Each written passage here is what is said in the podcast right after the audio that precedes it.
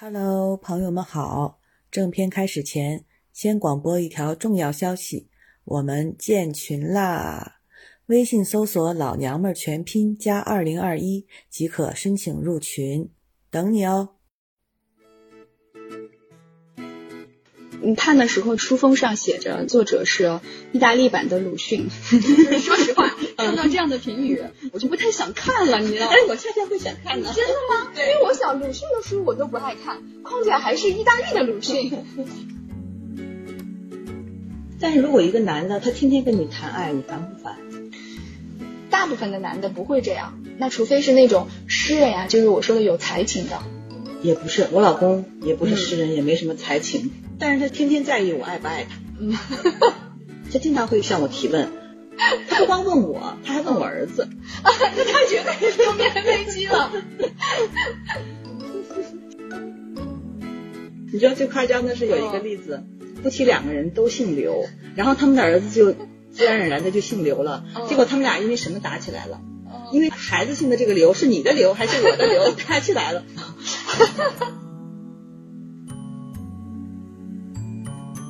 大家好，我们是老娘们儿电台，我是既不厌男也不媚男的大 M，我我也是，我也是的小 M。我们今天要聊跟男性相关的话题，对，聊一聊我们眼里的男性是什么样。对。我觉得你的开场白就已经表明了我们对这个话题的态度。对，你觉得当下对男性的审美正常吗？呃，从娱乐圈、从流行文化这个方面来看的话，我觉得稍微有一点点偏，有一点点跑偏。嗯，可能它跟年龄层的审美也有关系，因为咱们这个年龄层跟年轻一点的零零后，他们的审美一定是不一样的。嗯嗯，但就爱豆圈或者是。饭圈啊，男性有那种阴柔俊美，开始往这个方向会稍微走的有点偏。包括前一段时间不是也号召要对那个学生们进行阳刚之气的教育嘛？所以可能会从亚文化稍稍影响了一点主流审美。对，说明我们整个社会的对对于男性的审美是趋向于反阳刚之气的，是的，嗯，是的。你看，在很多媒体上，是很多男性在反感女性。有这样的一个审美取向，嗯，但是我觉得对男性的审美走成今天这个形式，是不是女性造成的呀？我觉得不是，嗯，是社会结构造成的，嗯。你看过《三体》吗？在《三体》当中，就刘慈欣提到了一个词叫文化反射。这个文化反射呢，应该就也包括了审美反射。有一个情节是这样的：未来的地球人在经历了一个大概几十年、上百年的一个。特别和平的年代以后，文化也昌盛，然后经济也昌盛，就经历了这样的一个年代之后，整个审美和文化趋势都特别的没有攻击性，嗯，也没有罪案发生，嗯，这个时候女主角她本来是现代人，她在这个社会醒来，她发现这个社会的所有男性都是女性化的，就是娘化啊，嗯，因为不需要他们都有阳刚之气，他们不需要你没有大规模的战争，嗯，甚至好多年社会上都没有罪案发生了嘛，嗯，他在这个时候醒来的时候，社会就是这个样子的，哦，然后等到他冬眠之后再次醒来的时候，人类就又面临着另外一波嗯。威胁，嗯，男性特征对，男性特征就又回来了，哦，就不像上一次苏醒的时候看到的那个情况，哎，你说的这个很有道理，我都没想过这个，就是所以说。不能把现在对男性的审美哦全部怪罪于怪罪于女性，对，整个社会结构造成的，并不是谁的错。对，因为你看现在我们上几十年不就是很和平吗？嗯，也没有大规模的战争，那中国更是处在一个上升的阶段。所以你说这样的审美正不正常？那很正常呀，对不对？对。但是你很难讲在几十年之后会变成什么样。嗯。所以我觉得这个东西你硬掰是掰不回来的。嗯。我记得我爸爸妈妈他们年轻的时候，他们追星的年代，喜欢的其实也挺白白嫩嫩的。他们那个时候会喜欢蔡国庆，喜欢唐国强，还有很多好看的人，在那个年代都是受喜欢的。是的吧？而且都是那种皮肤白皙的，嗯，不是说那种皮肤黝黑，然后身上都是腱子肉，不是那种所谓有阳刚之气的。他们还是喜欢斯斯文文、白白净净的。这个我觉得应该是东方人的审美习惯，嗯，就是还是还是有一点知性审美在里面。对，但是他们那个时候喜欢的那种白净，跟现在的娘偏阴不一样的柔是完全不对，是一样的。不一样的。我记得那个时候，我爸年轻的时候，他长得还不错。那个时候，称人小白脸其实都不是贬义的。嗯中国自古以来对男性的审美就是翩翩加公子嘛，对，就并不是那种很动物性的那种大块头的审美，没有那种欧美化的审美。是的。呃，我们刚才说偏阴柔的其实是呃零零后年纪比较小一点儿的，他们那个圈层的审美。那其实要是聊到我们中年圈层的话，对这个圈层的男性的一个刻板印象就是会说他们油腻。嗯，这个是现在中年男子避之不及的一个词汇。对，其实他们什么都没有做错，就是风向突然这样了，他们就躺枪了。前几年的很多动作和行为或者是言谈，嗯，还被认为是潇洒。对，突然过了几年，这些行为就变成了油他们只。是在做自己呀、而且他们的长辈，就是我们的父辈、我们的爸爸们，或者是甚至我们的爷爷们，他们在中年的时候可能也是这个样子过来的，只不过那个时候的舆论文化不会给他们这样打着双引号的定罪，但现在的中年男子就是会被这样定罪。有的时候觉得他们也挺无辜的，因为大家都喜欢年轻的人，哦，那所谓的油腻是有年龄感的，有年龄感的，没有人会说一个很年轻的少年他是油腻的，所以大家说来说去反感的是年龄，是年长，嗯，但是喜欢的是新鲜。嗯。但是你看，男性很不讨巧，如果他年轻的话，会被说呃阴柔；他年纪稍微大一点的话，又会被说油腻。嗯，所以他们怎么都不对。然后如果他 如果他阳刚一点儿，像霸总一点儿，嗯。他又会被人冠以 IPUA 这样的名号，对，就是觉得好难取悦女性呀，而且好难取悦公众，而且整个的社会舆论的氛围现在对男性也特别的没有，就是想吐槽就吐槽，嗯。想贬低就贬低，想踩就踩，想抨击就抨击。现在的情况是女性对男性是想抨击就抨击，嗯。但男性一句话都不敢说，尤其是公众人物，对，就是一点点都不敢碰这个雷池，是的，你一碰你就必死无疑。就有点看不下去了。是的，是的，因为你但凡冷静下来，理智一点儿，不是说我要一窝蜂的去跟着舆论的热点，跟着杨笠一起骂男人，那嗯。虽然是一件很嗨的事，但是你冷静下来想一想，这个当中好像道理都是对的，但是嗯，男性也没有那么不堪。对，哦，是的，首先他还是人类呀、对啊，那你说女性是不是就完美了呢？对啊。就是如果用同一标准来衡量，哪有完美的一个性别呀？就是啊就没有完美的人类呀。对嗯啊。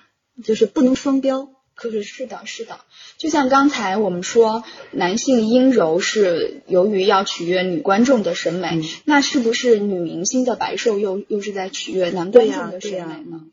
所以到底这个东西不能一概而论，是整个社会环境造成了对男性也好，对女性也好，现在都会有一种主流的槽点。还有一个原因是因为现在很多女性都在争取女性权益嘛。嗯当这个争取的斗争一旦变得就是目的性很强以后，它肯定会过激的嘛，嗯它肯定会有个过激的趋势。那大家会觉得，呃现在反正是从整个社会结构来讲，还是男性的利益肯定是更大的。那么我宁可过激，做一些更过激的行为，过激起码能造成，进步，那就是好的。没有这个过激行为，那可能就没办法拉动这个进步。是啊，我们虽然也非常的想进步，但是我们也很害怕矫枉过正。嗯而且我觉得这个这个锤，它不应该落在某一代人身上，或者是某一个群体身上，甚至是某一个人身上。它是整个人类啊，社会就是一个很多复杂的情况构成的，就你不能单纯的去锤某一个群体。对，嗯是的。我们今天真的替男性发声好多呀。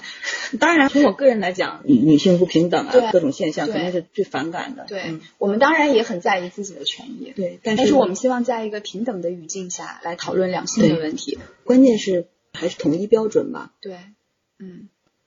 哎，我想分享一下我最近看的一本书，那本书叫《鄙视》，是一个呃意大利的一个作家写的。我发现最近好多人都在看那个书，嗯洪晃呀，他们都推荐了。我当时你看的时候，书封上写着作者是意大利版的鲁迅。说实话，看到这样的评语，我就不太想看了，你知道吗？哎，我恰恰会想看呢。真的吗？因为我想鲁迅的书我都不爱看，况且还是意大利的鲁迅。但他因为讲的是一个嗯婚姻或者是跟爱情有点关联的故事，所以我就说我来看一下吧。那本书前三分之二一直只是在讲一个问题，两口子。老公就一直在想，我老婆是不是不爱我了？他百思不得其解，为什么我老婆不爱我了？前三分之二一直在讲这个故事，后面的三分之一就给出答案了。他老婆说，因为我鄙视你。然后那个男的就一直在想，他为什么会鄙视我？因为那个男的觉得他自己劳苦功高，他的妻子是一个没有文化、没有地位的一个嗯家庭妇女，他自己认为他是一个知识分子，他是一个编剧，他有着崇高伟大的文学梦想，他本来是可以当一个文学家的，但是他为了赚钱给他老婆买一套房子，他不得已做了那种很三流的编剧，他觉得这一切都是为了他的妻子，那他的妻子在。呃，面对这一切的时候，应该是对他感恩戴德，应该这么多，对，应该很崇拜他。但他万万没有想到，他妻子却在鄙视他。嗯，哦，这就是整个这本书就讲了一个这么样的故事。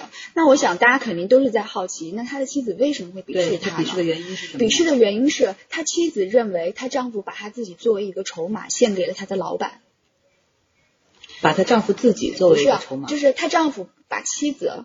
作为筹码献给了丈夫的老板，那当然鄙视了呀。对啊，但是她丈夫，你知道吗？这个小说不是说他在制造悬念，他从一开始就告诉你答案了。只不过是说男性来看这本书跟女性来看这本书，他的代入感是不一样的。男性就是会随着作者，我一直都不知道他为什么鄙视我，但是女生从一开始就知道我为什么会鄙视他，就是说他把他老婆献给。他上司的这个情节一开始就已经交代了，对，但是他不是直接线的，他是会就是在游走，始终在徘徊。就比如说他的嗯，老板邀请他妻子坐他老板的车，他妻子面露难色，并且直接跟丈夫说我不想坐他车，我想坐你车。但他丈夫就认为没什么，你还是去坐老板的车呗，就没什么，我就在你们后面。那这个无论从男女的价值观，他都会鄙视的呀。你你知道？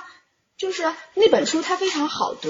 你一气呵成读完了之后，你就会想吐槽说：“这是什么书呀？他怎么就鲁迅了呀？就是凭什么他就是意大利的鲁迅了？”但后来你再回过神来，你再反复的在想这个鄙视情绪是怎么产生的时候，你就会觉得后劲好大。因为在读这本书之前，我从来没有对男性产生过类似于鄙视的情绪。嗯嗯，因为我觉得鄙视是一个非常大的词，是一种很激烈的一个情绪在里头了。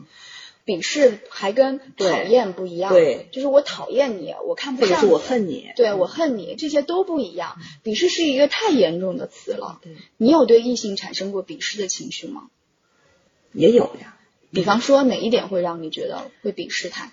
嗯，很多，但是如果一定要说最鄙视的一点。我是特别不喜欢那种算计的人，他算计的太细了。哦，嗯，我特别不喜欢那些计较、算计，有很多负能量、牢骚这样的人。当这些点集中在一个人身上的时候，我是肯定要远离他的。嗯，我喜欢的人啊，我就宁可他是大大咧咧的，我甚至觉得他宁可不要那么善解人意，不要那么精明，这是我喜欢的。啊，其实我跟你类似，啊，我最不能。忍耐男性的缺点是他像女人，那不就是娘化吗？不是娘，你指的是性格。我指的是性格。我知道这样说对女性不公平，但是我为什么会她像女人，我会鄙视她，就是因为她可能她身上的某些缺点跟我是一样的，我身上也有。啊，我很痛恨我自己身上的这个缺点，而且你会特别理解这种缺点。对，我会特别理解这个缺点。我发现我身上这个难以改掉的这个缺点，在那个男性身上我也发现了，我就会鄙视他。其实对男性来说是很不公平的。但是这只是个人观点嘛，没关系啊。对啊。而且有些我们认为的缺点，没准在另外一些人眼里，他可能是优点呢。嗯，是是的。那我们既然说到你最不能容忍的，嗯，那你最看重的他的特质是什么？可能就是跟那些相反的喽。你看，我刚才讨厌的人是那种斤斤计较的人，特别会算计、特别精明的人。那么我喜欢的人呢，他可能会不拘小节，抛开两性相处的角度，我宁可他是一个不是那么善解人意，但是呢很包容、很敦厚的那种人。那你会在某些时刻，嗯，生气吗？生气他的不那么善解人意，比方说这样的人，会的，他可能没有办法给你制造惊喜。会的，会的。其实我分析啊，能对我产生吸引力的男人，嗯，跟我日常生活中需要的那类男人其实是矛盾的，而且是非常矛盾。对这一点我有清晰的认知，嗯，所以嗯有很多问题可能不是男人自己的错，嗯，而是而是女性女性在不同的时间、不同的环境下对男性要求是不同的。对。那对我来说，我喜欢的男性是比较有才的。后来我分析了一下，有才跟有才情是不一样的。我喜欢有才，并且有情，不是啊。我一开始以为我肯定是喜欢有才情的，嗯因为那个情代表了大部分直男身上缺失的那个部分。嗯他会营造氛围，他很浪漫，他心思细腻，嗯他跟你一样多愁善感，特别会共情，这些特点都是属于有我知道，旁边的但是情的那你不会喜个部分。欢这种人。我不是不会喜欢，我会被这种人吸引，但是啊，我没有办法跟他生活在一起。嗯，我理解。生活在一起的人，我觉得只要有才，可能就够了。嗯，才情的那个情的部分太麻烦了。其实你跟我有点像，你说的那个才情，它有一个特质是一定要细腻，一定要敏感，嗯对不对？嗯，要是没有这两样的话，他就达不到你刚才说的那个才情。对。他可能只是一个聪明人，嗯他是一个有智慧的人。所以你说，对于一个男性来说，霸总跟暖男是可以合二为一的吗？在那些特别理想化的偶像剧当中是可以的，但是现实生活中呢？现实生活中很少吧。如果你遇到的，可能就是极品。我觉得特别难，我觉得几乎不可能。你就想吧，现实生活中很暖的那种暖男，他是霸不起来的。对，但是我偏偏又是慕强的，我很喜欢有霸的那一面。嗯，所以鱼和熊掌难以兼得，你根本不可能。但我觉得这个是我们给男性出的难题。对，就像男性也希望我们既有小鸟依人的一面，又可以像大女主那样会赚钱，分担生活中的重担可。能是你远远看一个人，客观的评价他，并且分析自己是不是喜欢他的时候，你知道你是要喜欢霸总型的。嗯，但是如果长期跟他生活在一起，你又向往暖男型。你就这么想哈、看各种婚恋综艺啊，《再见爱人》里面不有很多能展现那些男性缺点的吗？首先，女性肯定也是有缺点的，但是因为我本身是女性嘛，嗯我对女性肯定是有那种共情心理，那这种缺点在我这儿就不是很夸张。相反，我可能更多看到的是男性的一些问题，但是我发现这些展现出来的所有男性的问题，我都能在我老公身上或多或少的看到。嗯嗯，当看到更多的男人都是这样的时候，人人都是这样的问题，那我就觉得是不是这些问题就不是某一个男人的缺点了呢？它就是共性。也许男人这种动物，它它就是有这些问题啊这个动物，这个动物它就是这个问题，那你怎么办呢？对啊对不，对他不是有这个问题，它就是有那个问题。看你更不能容忍哪一方面的问题。对，就在男性眼里，女性也是肯定有一大堆的毛病，嗯，所以说这就可能不是某个个体的特点，它就是一个群体问题。是啊，就除非你不需要男人啊、你的生活中不需要男人，这些缺点就与你无关。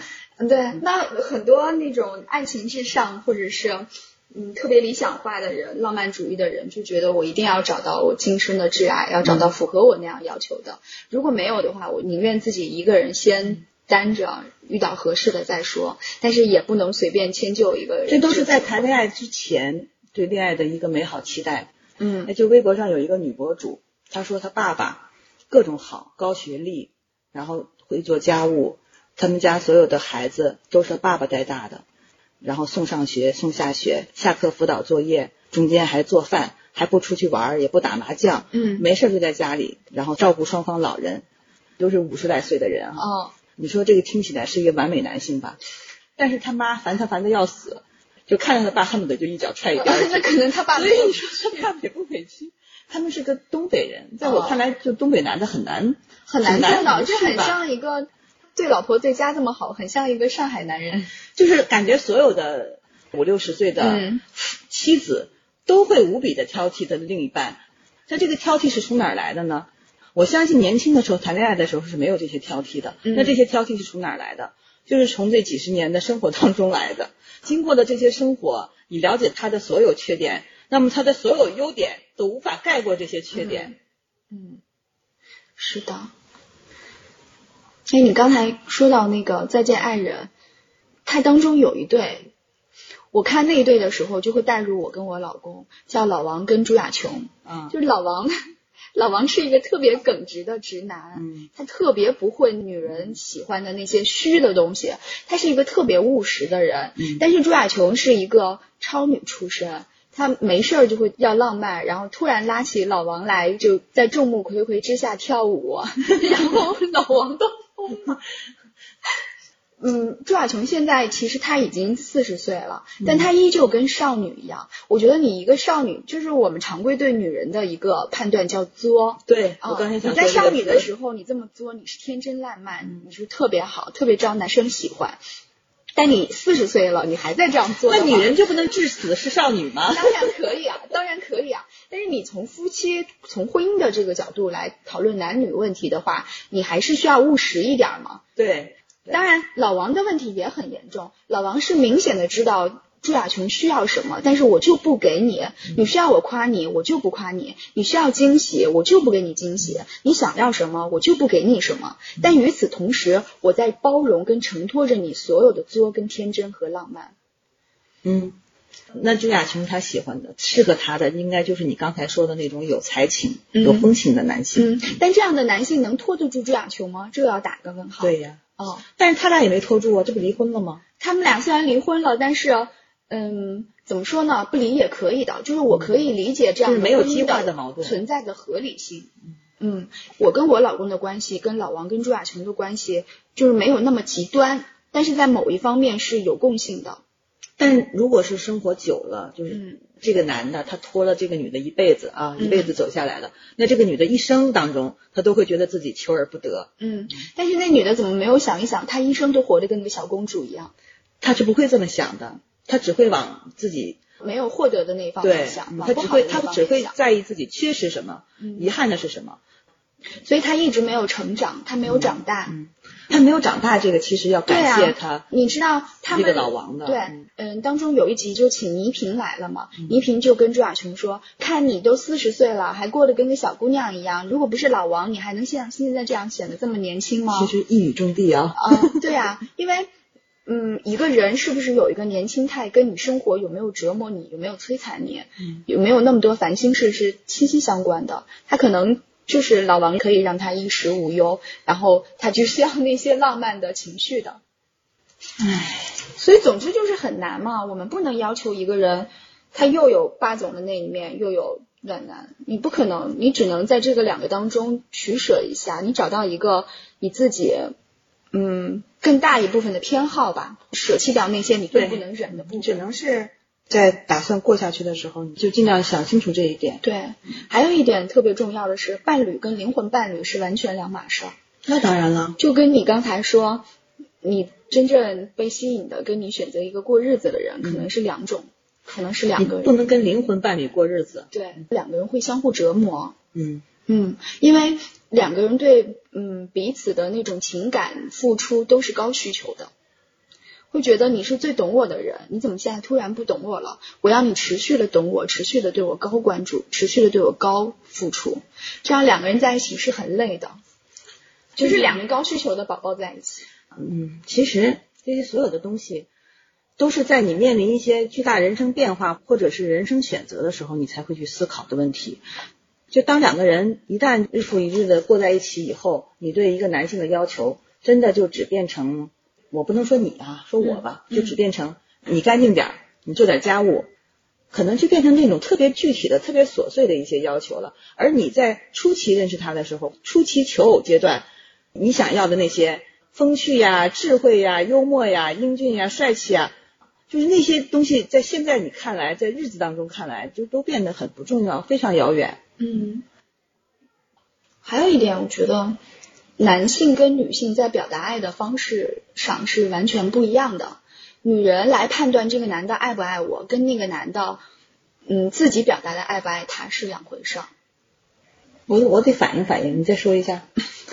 就是男性跟女性表达爱的方式是不一样的。嗯比方说，我老公他，嗯，如果我每次出去跟朋友玩什么的，嗯我老公风雨无阻都会去接我。嗯不是说现在啊，我说以前，嗯他会认为这是他爱我的一种体现。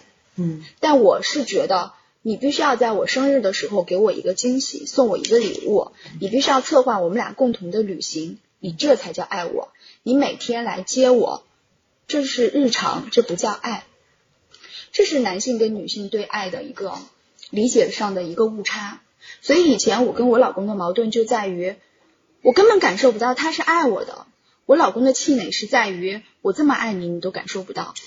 男性可能更多的把责任当做了爱。嗯嗯，夫妻之间他应该负起哪些责任，他就把这些责任当做是爱了。嗯，所以我说的这一点跟老王跟朱亚琼就又完全对上了。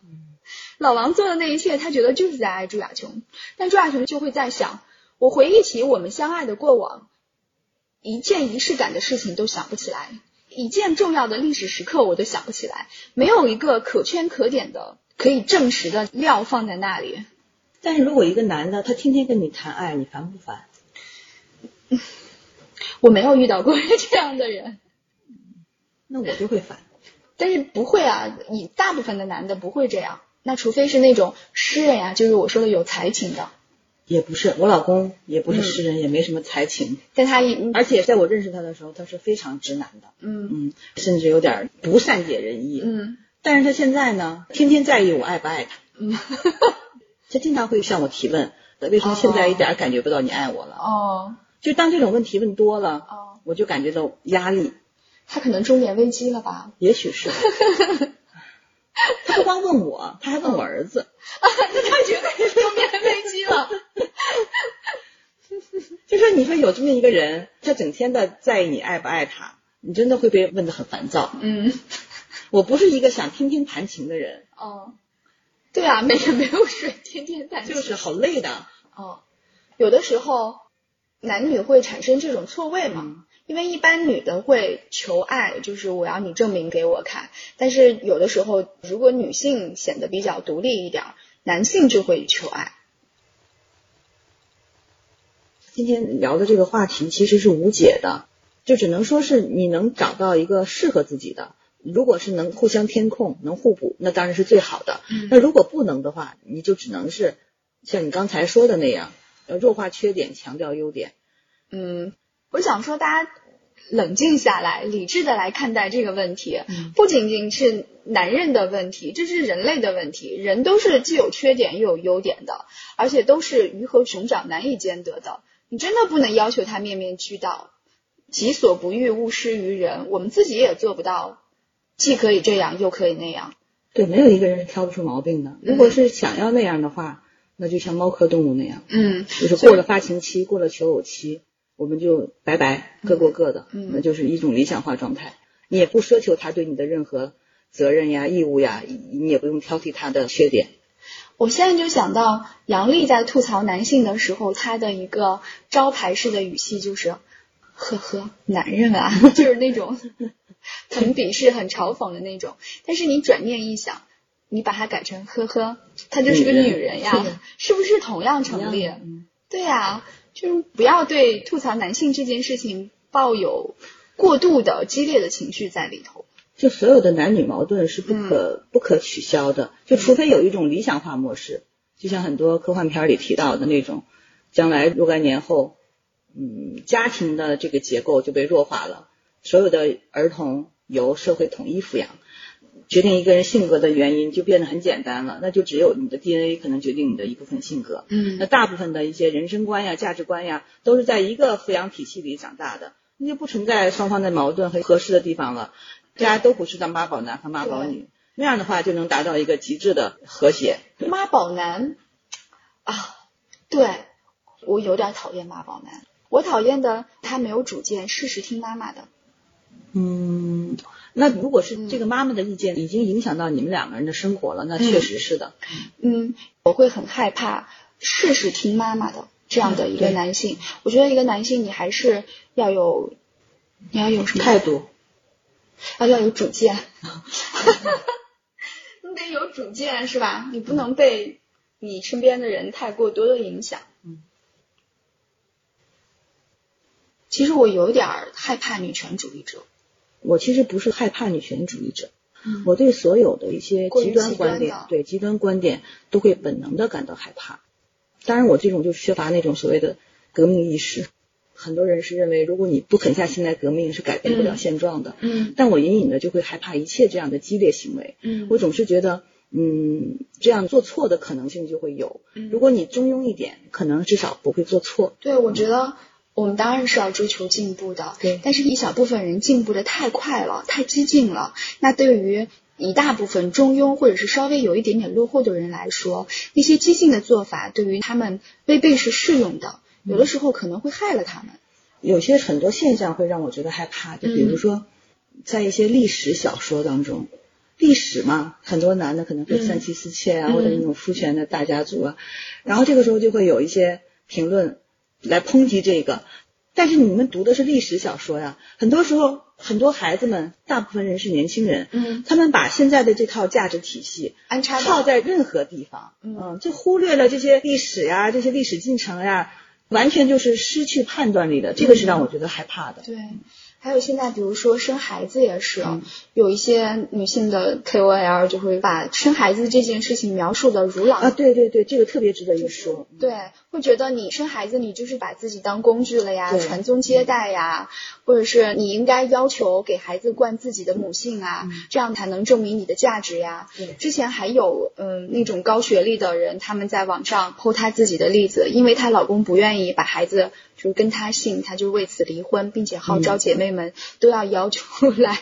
孩子冠母姓，要不然的话就是纯粹的沦为生育工具了，这样可不行。我们不能要这种倒退。你知道最夸张的是有一个例子，夫妻两个人都姓刘，然后他们的儿子就 自然而然的就姓刘了，嗯结果他们俩因为什么打起来了？因为孩子姓的这个刘是你的刘还是我的刘，打起来了。你说他是不是真是闲的？闲的蛋疼呀！我觉得有些东西我们当然要争取，但是有一些东西的话，嗯，没有必要太矫枉过正了。对呀、当然，我肯定是尊重每个人自己的选择，他愿意选择婚姻也好，选择单身也好，或者选择各种开放式关系或者是什么的，那会尊重他们的决定。但是你不能说一味的要求所有的人都能做独立女性啊、自己一个人过的肯定会比跟找一个不好的男的要活得好。就是这种有的时候这种说法会过于偏激，但对于一个普通的女性，她思想没有那么激进的。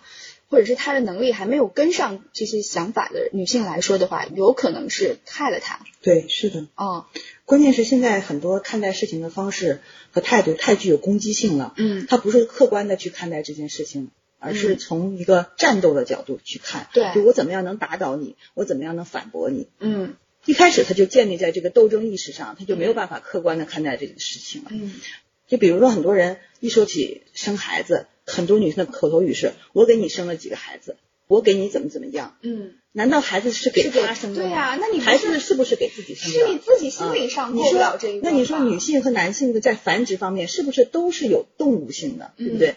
你有没有繁殖需求？嗯是完全给对方生孩子吗？你的 DNA 有没有得到延续呢？嗯那我要这么说，肯定就会有人说你是皇位呀、还是 DNA 传。但是事实上就是，你说繁衍是不是人的一个动物性的一个需要？呀。对，当然，你不繁殖也是你的自由，对繁殖也是你的自由，嗯就是自然规律嘛，就是的你遵从内心就好了，不是为了谁，是给自己。对，就一定要冷静下来，要人间清醒，包括就是不要被某一主义过度包括的影响。包括很多女性大 V，很多网友会给那些女性大 V 写信嘛，嗯然后他们会评论他们家的一些一些事情啊，给出一些指导意见。就很多人真的是态度非常极端。但凡这些网友提到了自己家庭的一些矛盾，比如说她婆婆呀什么的，然后这个指导者就恨不得让对方把这个婆婆公公之类的这样的角色，凡是夫权角色都一棍子打死。嗯，那你是不是还要跟人过呢？而且每个家庭所有的人不都是存在社会关系的吗？你能让这个男性他是从石头缝里蹦出来的吗？他就是有这样的社会关系啊。嗯那你有没有这样的社会关系呢？其实是一样的呀。对，而且每个家庭都有它的复杂性，不能就坚决的制造这种对立。总之是大家不要双标，嗯。所有的标准既针对于男性，也针对于女性，嗯。还是平和一点。